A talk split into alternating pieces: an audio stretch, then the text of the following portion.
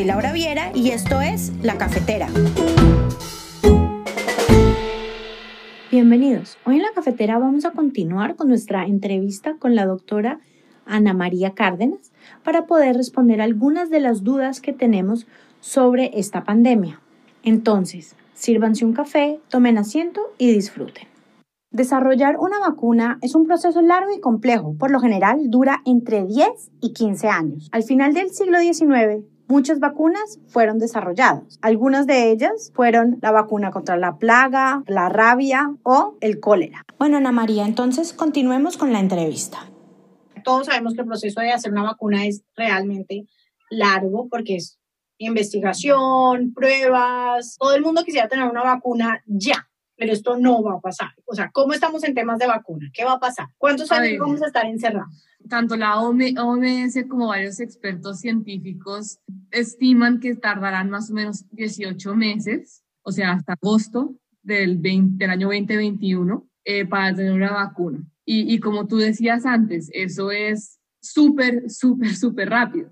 Es decir, vacunas usualmente se demoran décadas eh, en desarrollar. ¿Por qué es tan importante la vacuna contra el SARS-CoV-2? Pues es muy simple. Este virus tiene una tasa de infección demasiado alta y la mayoría de las personas son vulnerables a él. En este momento, alrededor de 80 grupos alrededor del mundo están trabajando para avanzar en temas de investigación con respecto a la vacuna. Y si nos preguntamos cuántas personas necesitan recibir la vacuna, la respuesta es bastante incierta, dado que no se sabe ni la efectividad, la dosis y mucho menos los efectos secundarios en este momento.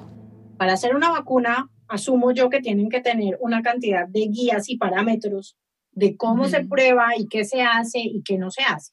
Si me estás diciendo en 18 meses, ¿me estás diciendo que también van a ser la vista gorda algunos parámetros? Pues ojalá no. O sea, no son solamente parámetros que miden la eficacia de la vacuna contra el virus específico, sino también son parámetros que miden qué tan segura es la vacuna en la población. Entonces hay que tener mucho cuidado en que al dar la vacuna no cause otros efectos secundarios severos. Entonces, en términos de vacuna, con un problema de tiempo como en el que estamos actualmente, ¿qué es lo que se está haciendo? Lo que se cree que va a pasar es que están empezando a producir la vacuna en masa, inclusive antes de que se tenga toda la información, para que cuando se sepa que es seguro y que es eficaz, ya tenga una cantidad de vacuna hecha que se pueda dar a la población. Entonces creo que eso es lo que están haciendo, es adelantar la producción en masa. Dijiste 18 meses. Si esto no funciona, si este super plan no funciona de 18 meses, tenemos una vacuna que ojalá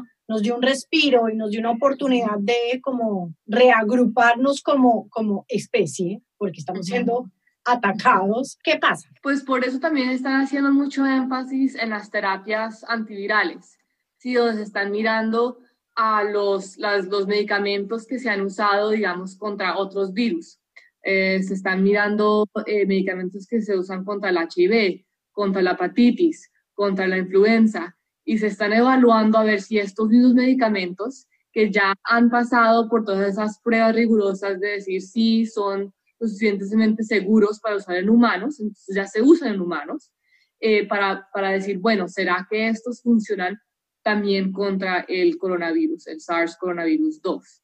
Eh, recientemente una publicación eh, sobre el eh, remdesivir, una droga que había desarrollado para el ébola, y están sacando hasta ahora los resultados, pero parece que esta droga en 30% de individuos hacen que los síntomas se disminuyan de 15 días a, a 10 días o a 11 días, creo que era lo que decía.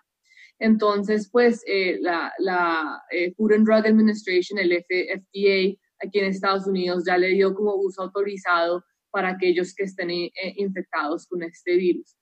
Pero eso no quiere decir que sea pues la, el milagro. Creo que hay muchas investigaciones y muchos investigadores que están eh, mirando a ver a muchos medicamentos que están saliendo en estos momentos o que han estado ya, en el mercado, a ver si algunos de esos también eh, pueden ayudar.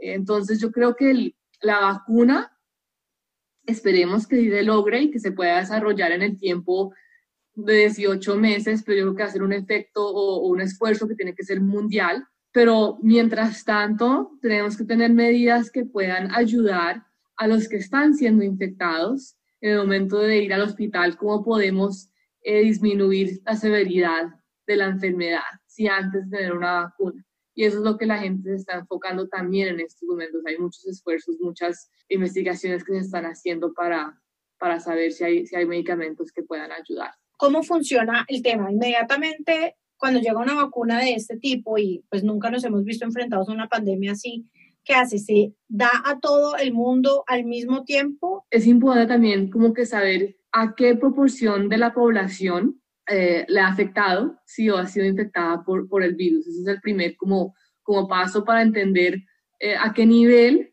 la población humana ha estado afectada.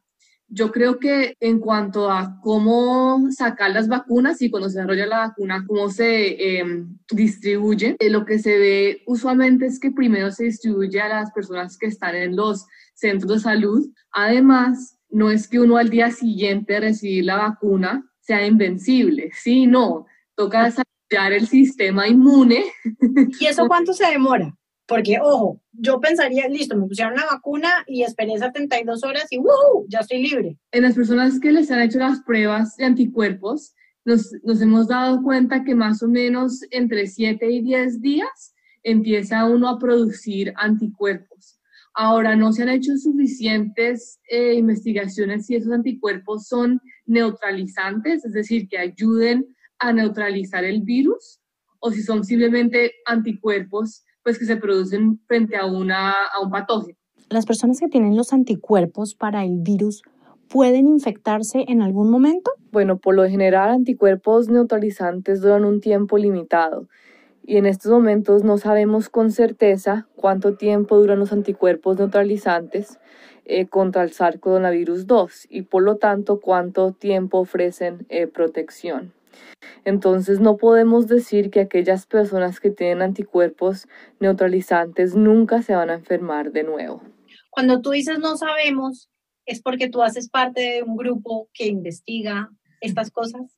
Pues yo diría que la, comunidad científica en general, ¿no? Sí, em, yo hago parte de, una comunidad que somos los que estamos desarrollando los diagnósticos eh, clínicos y las pruebas eh, serológicas, etcétera, para pues detectar eh, los anticuerpos y también las partículas virales. Pues muchas gracias, Ana.